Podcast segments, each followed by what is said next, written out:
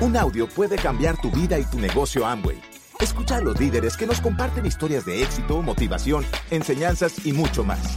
Bienvenidos a Audios INA.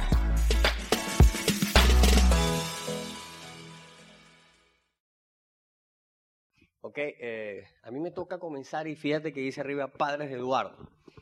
Eh, nací aquí en Maracaibo, en la clínica de Amper. Eso fue ayer. No sé si la clínica existe. ¿Sí existe? Qué bueno. ¿Hay dos? Pero yo es la antigua. ¿Ah? Ya, sí, ya una vez. Sí, soy oriundo de aquí de Maracaibo. Mis padres también de aquí, de Maracaibo. Mi papá Eduardo, mi mamá Nelly, ¿ok? E ingeniero, era mi papá, ingeniero civil.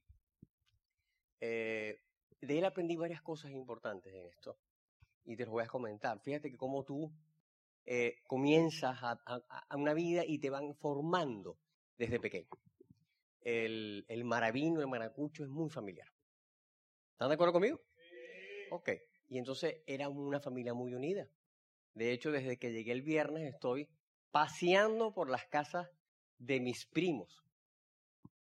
Y entonces eso ha sido pues, un tour espectacular, porque yo tenía 27 años que no pisaba la Tierra Maravilla. Y vine porque ustedes se lo merecen.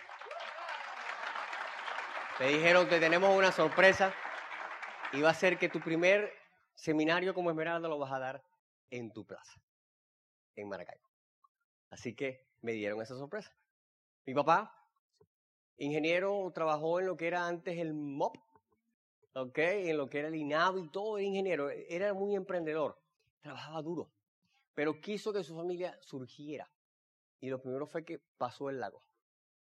Y entonces mi infancia transcurrió en Caracas, Barcelona, yo viví en San Felipe, viví en Valencia, en Maracay. O sea, donde había una construcción o una, un proyecto, mi papá estaba y al lado su familia.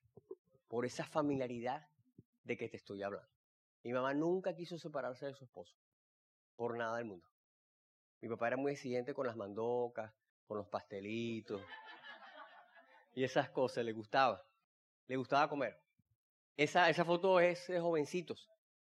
Eran novios allí. ¿Ok? Pero de la historia mía, de cómo fue la infancia, una infancia normal.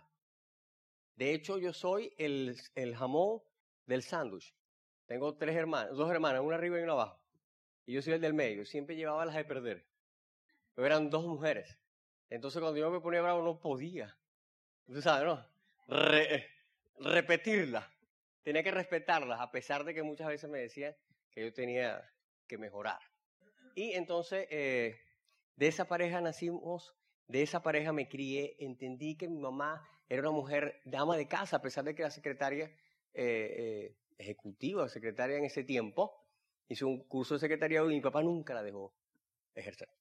Dijo, tú te quedas en la casa, tú eres para los hijos y dedícate a ellos. Y mi papá trabajaba como cualquier burrito. Si le hubiesen pagado como trabajara, fuéramos millonarios. Mi papá salía a las, siete, a las 6 de las 7 de la mañana de la casa y regresaba a las 11 de la noche. De hecho, mis hermanas y yo nos sentábamos a esperarlo para darle un abrazo o simplemente un beso o decirle cómo te fue, porque no lo veíamos. Era, era difícil ese contacto. Eh, de hecho, yo tengo más contacto con él cuando ya soy casi adulto. Y esa es la siguiente parte. Cuando yo cumplo 17 años, mi mamá se va de este mundo. Con 47 años mi mamá tiene una enfermedad y muere. Y ahí cambió todo para mí. Yo le dije, Dios consentido, yo no hacía nada. Porque mi mamá era de las mujeres de que el hombre no hace nada en la casa. Entonces me tocó aprender duro. Y ahí crecí. Ahí dejé los sueños de niño y adolescente y tuve que hacerme hombre. Desde los 17 años. Soy huérfano de mamá. Eso me hizo a mí emprender, me hizo a mí entender muchas cosas. ¿Cómo entro a estudiar medicina? Pues simplemente eh, fue una decisión.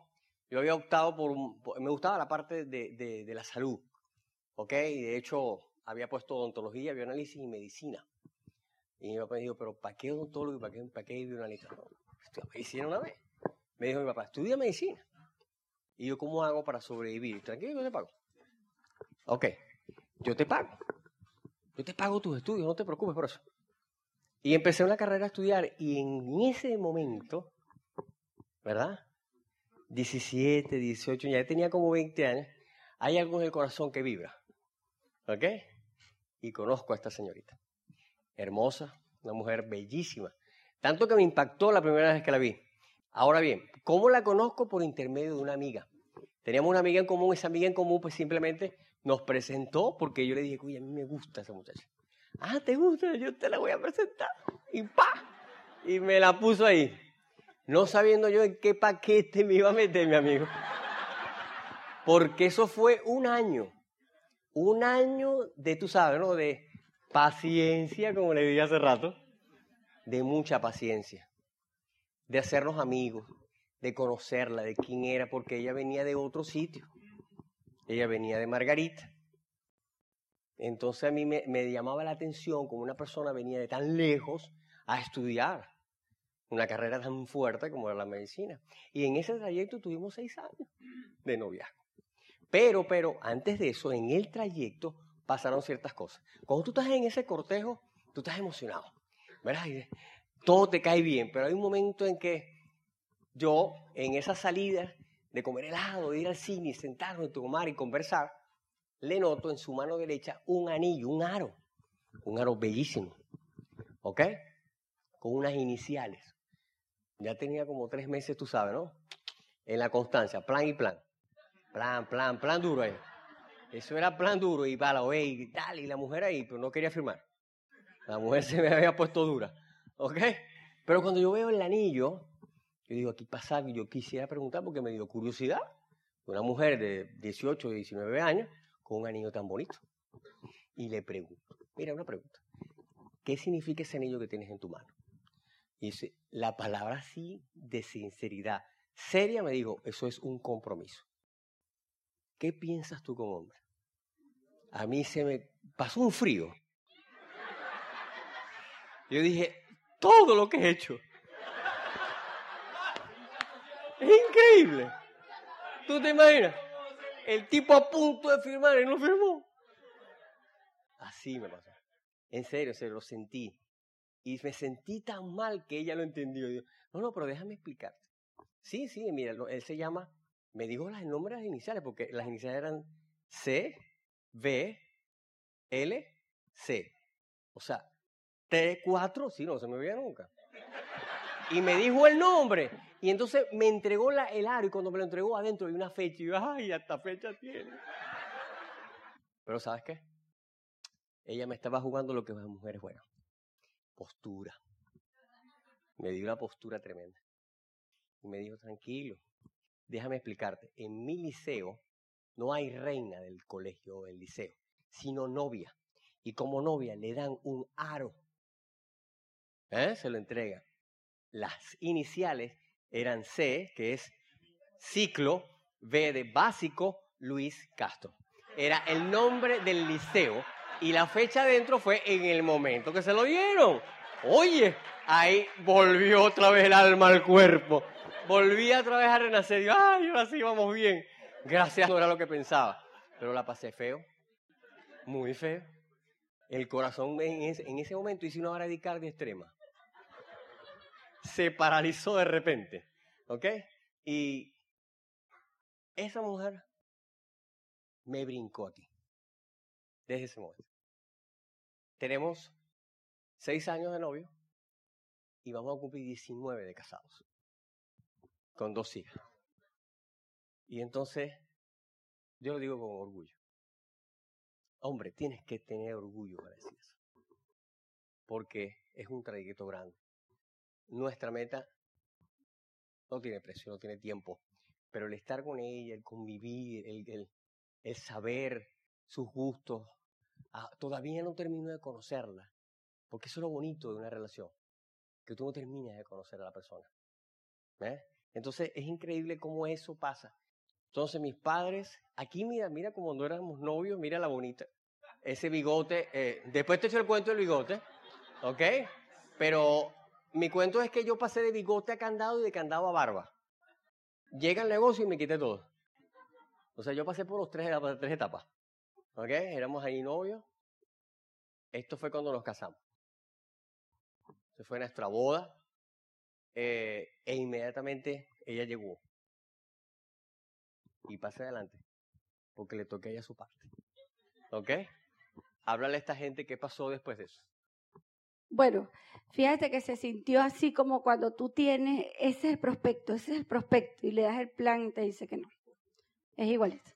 Pero él tuvo la paciencia de trabajarme antes para calificarme.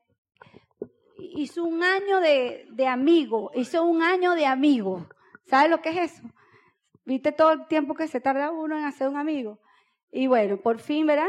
Fue uno bueno, como uno, uno de los seis. Este, primero nos casamos, después tuvimos a nuestra primera hija, Juliana, que hoy está en su primer seminario cumpliendo 18 años. Y con su primera downline en un seminario. Te podrás imaginar que yo me imaginaba cuando ella no estaba interesada en el negocio, pero cuando ella cumplió los 18, este, nosotros le dijimos, bueno, este, tú sabes que el negocio que estamos haciendo es para ti. Y ella, mamá, ¿qué tengo que hacer? Entonces, cada vez que le decimos algo, lo hace. Y tiene su primer downline firmado en su, en su negocio hoy en Valencia. Eso es bueno o buenísimo. Y le dijimos, el negocio que nosotros estamos haciendo es tuyo, es heredable. Pero si tú te formas desde ahora, tú vas a poder llevarlo más adelante y más arriba que nosotros. Y ella lo entendió. Es la luz de nuestros ojos. Luego de tener nuestra primera hija, tres meses después, nos graduamos, ¿sí?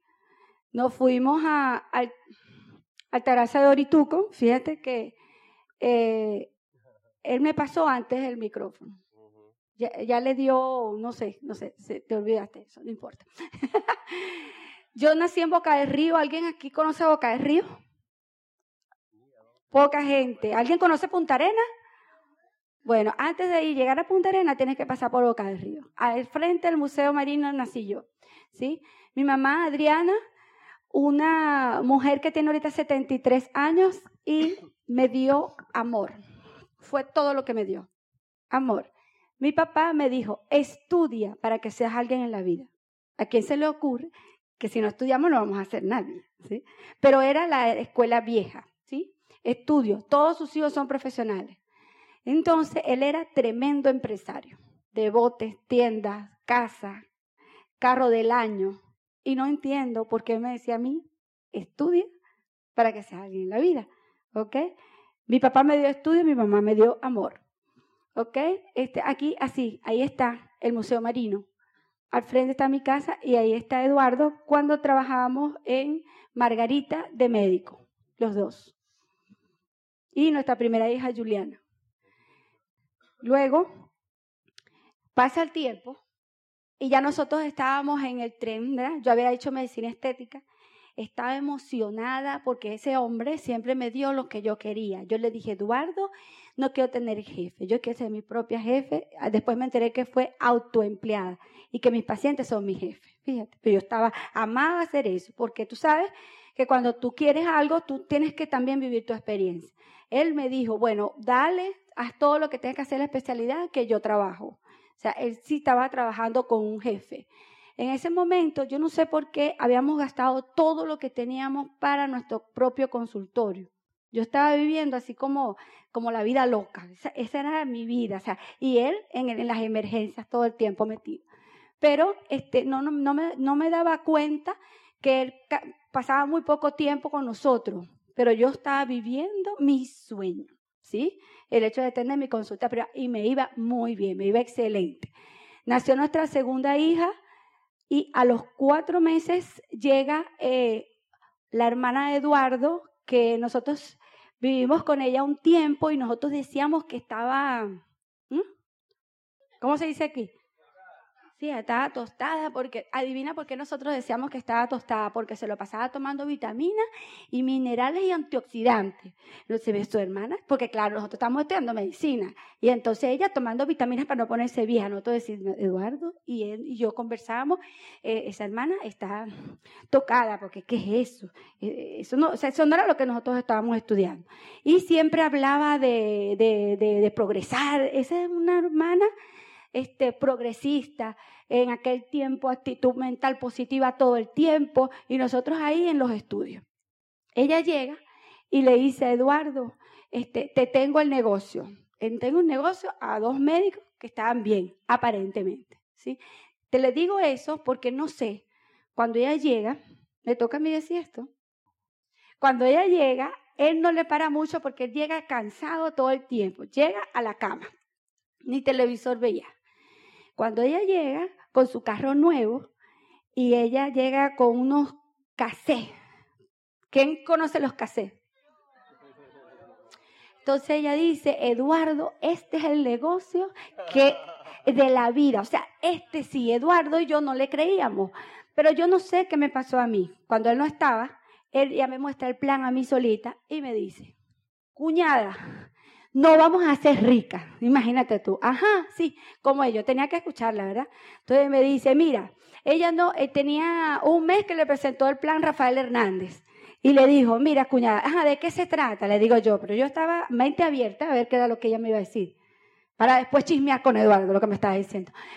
Bueno, vente, vente, ella en su carro nuevo, vente, que yo te... Nos metimos en el carro y nos pone un esa, no sé, un audio, un audio de Dexter Jäger que decía, este, cuando el sueño es grande, los obstáculos no cuentan. Tú puedes ser quien decida ser. Y unas palabras que yo en mi vida, dense un fuerte aplauso, porque ustedes también estaban ahí, ¿verdad?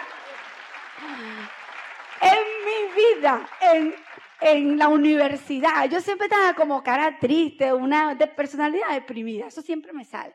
Pero cuando Milagro me habló a mí de que había una oportunidad, una esperanza, donde ella sonreía y estaba todo entusiasmada, yo dije, yo voy a investigar. Entonces empezó, pero adivinen cómo se llamaba el audio, el manual del negocio, era de técnica. Pero yo en mi interior había algo que quería buscar otra cosa. De verdad que sí. Entonces em, inicia este, el negocio. Hoy en día, esta, esta foto reciente de mis dos razones, sea un poco oscura, ¿verdad? La mayor acaba de cumplir en septiembre 18 años y la pequeña tiene 14. Que, queremos decirte que a nosotros nos impactó nuestra cuando ellas, ellas, ellas vivían en Valencia y nosotros en Margarita. Ella nos presenta el plan y nos dice, y pero milagro, ¿y quién nos va a apoyar? No te preocupes, yo tengo un equipo de apoyo, ya tengo todo cuadrado con Rafael Hernández y María Hernández, con William Calote y Nancy, pero ¿quién me va a apoyar? No importa, a lo vamos a averiguar, ¿dónde son las OE aquí? Ella, nosotros vivíamos en la avenida Santiago Mariño y al frente del Hotel Bellavista eran las OE. Tenía que pasar la calle y era la OE. Bueno, Milagro se va, nos deja firmado, pero yo le dije, Mila, no tengo para pagarte, no importa, yo te lo regalo. Eso no se hace. Después me lo pagan.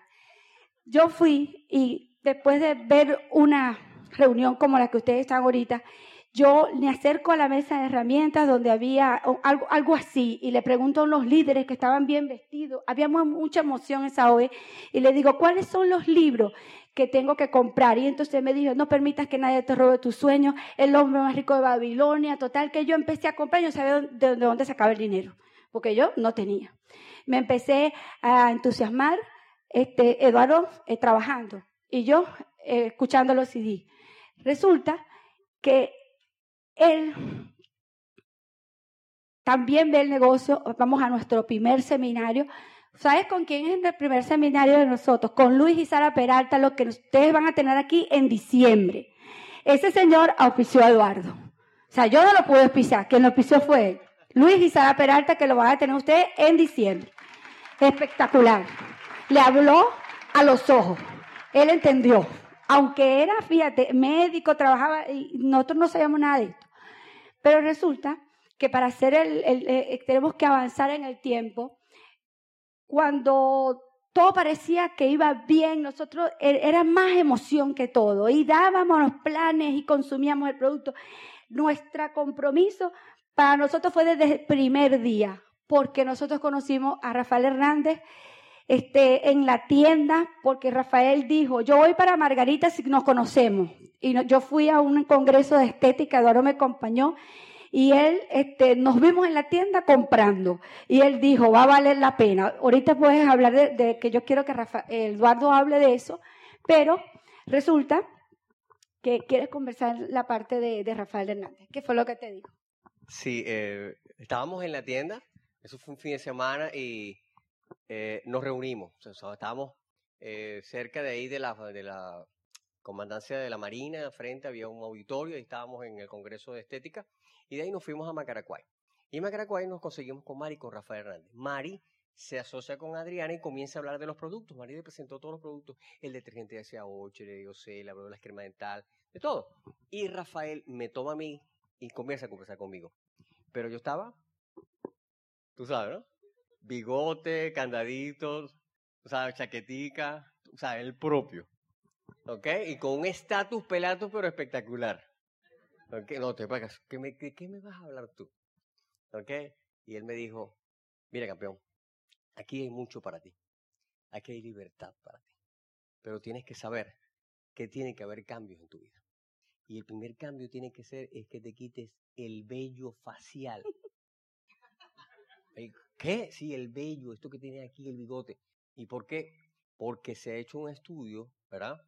A nivel empresarial, que las personas que no tienen vello facial muestran más confianza a las personas. Y eso en este negocio es dinero. ¿A ti te gusta el dinero? Sí. ¿Te estarías dispuesto a quitarte el vello facial por dinero? Y yo no lo pensé, yo le dije, claro. Porque es más fácil comprar una presto barba que no vivir pelado toda la vida. ¿Verdad que sí? Pues así fue que me hicieron. Y te echo el cuento. Adriana dijo, nuestro primer seminario fue con Luis Sara Peralta en Margarita. Yo fui en una chaqueta normal, o sea, no, era un traje. ¿Ok? Y en primera fila, porque hubo alguien, no sé quién, véngase por acá y ¡tup! en primera fila. Entonces, Sara y Luis están delante de mí y Sara no me dejaba de ver. Y no me dejaba de ver. ¿Qué le pasa a esta señora, pues? ¿Eh? No respeta. Y no me dejaba, y no me, yo tengo que hablar con ella de eso. y entonces termina el seminario, nos asocian con ellos, porque mira, vengan para que conozcan los Esmeraldas, ¿no? Y nos llevan y nos presentan. ¿Y usted cómo se llama? Yo me llamo Rotencio y, y me dice, oye, te ves muy bien, estás bien elegante, pero no es el traje que tienes que traer. Dios, decirle un maracucho así para que vea lo que te va a decir. Lo que me faltó fue, ¿qué soy vos para decirme a mí lo que tengo que hacer? ¿Eh? Así fue mi respuesta con ellos. De quién es esa señora que me dice eso a mí para yo hacer. ¿Sabes qué? La respuesta de mi opla fue, ella tiene los resultados que tú quieres tener. ¡Auch! Eso me dio gancho al hígado, mi amigo. Entonces tuve que empezar a ponerme corbatica en aquel calor como el que ustedes disfrutan aquí en Maracaibo. Yo salía a mis seminarios con mi corbatica y todo igualito. Y el rojito, blanquito y negrito. Así era. Pero entendí que en este negocio la humildad cuesta. Entramos con un ego espectacular. Pero aquí hay que ser bajito. Bajito, bajito. Para entender que tú no tienes la razón. ¿Qué le gustaría tener? ¿La razón o el dinero?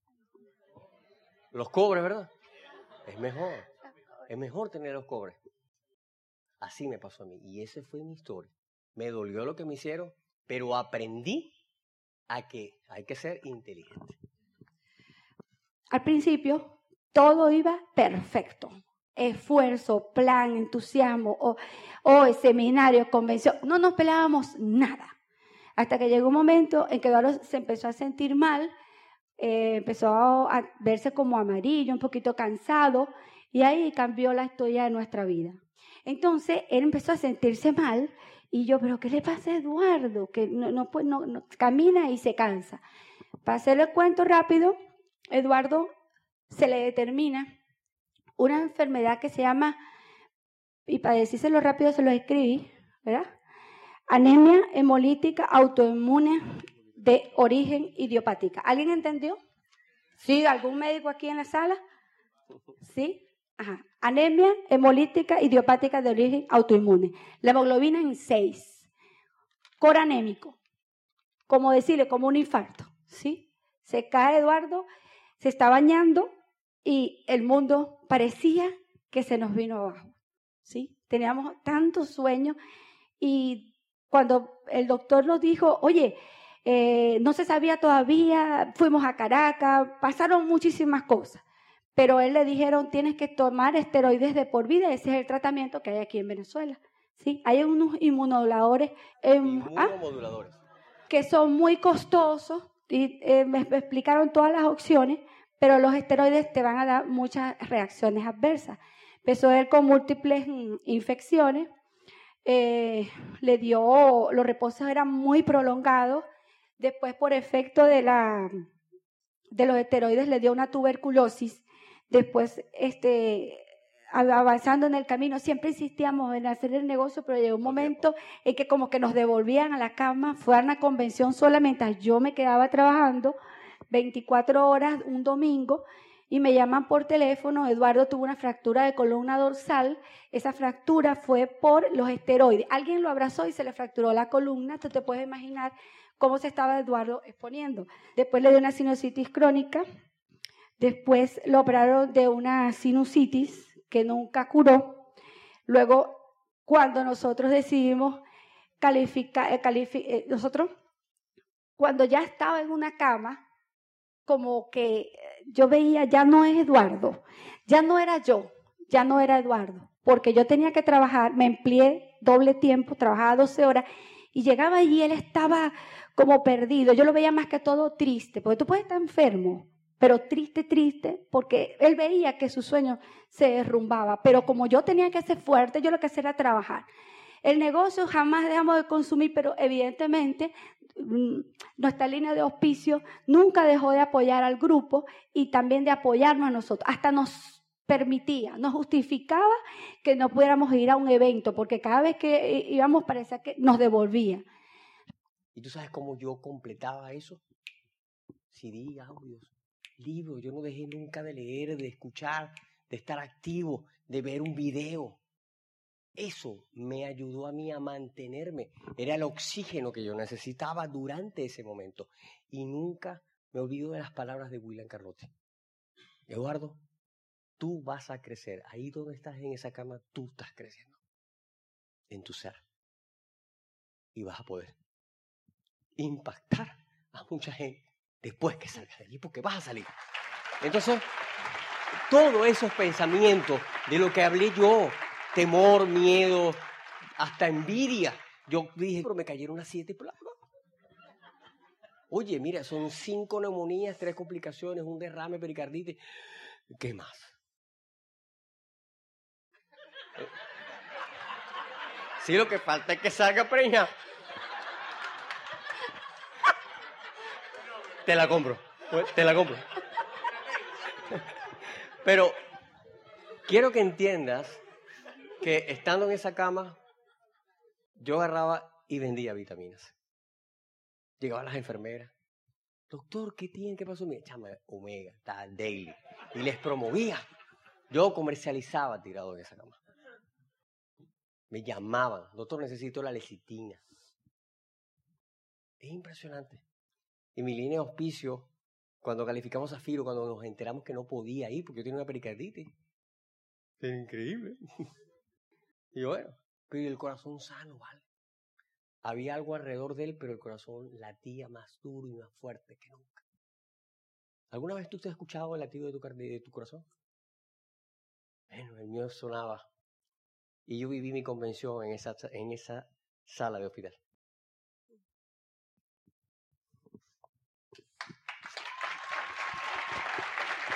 Entonces, ¿valió la pena la puya?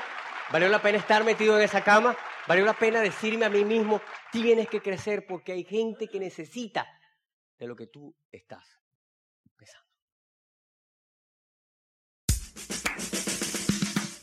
Gracias por escucharnos. Te esperamos en el siguiente Audio INA.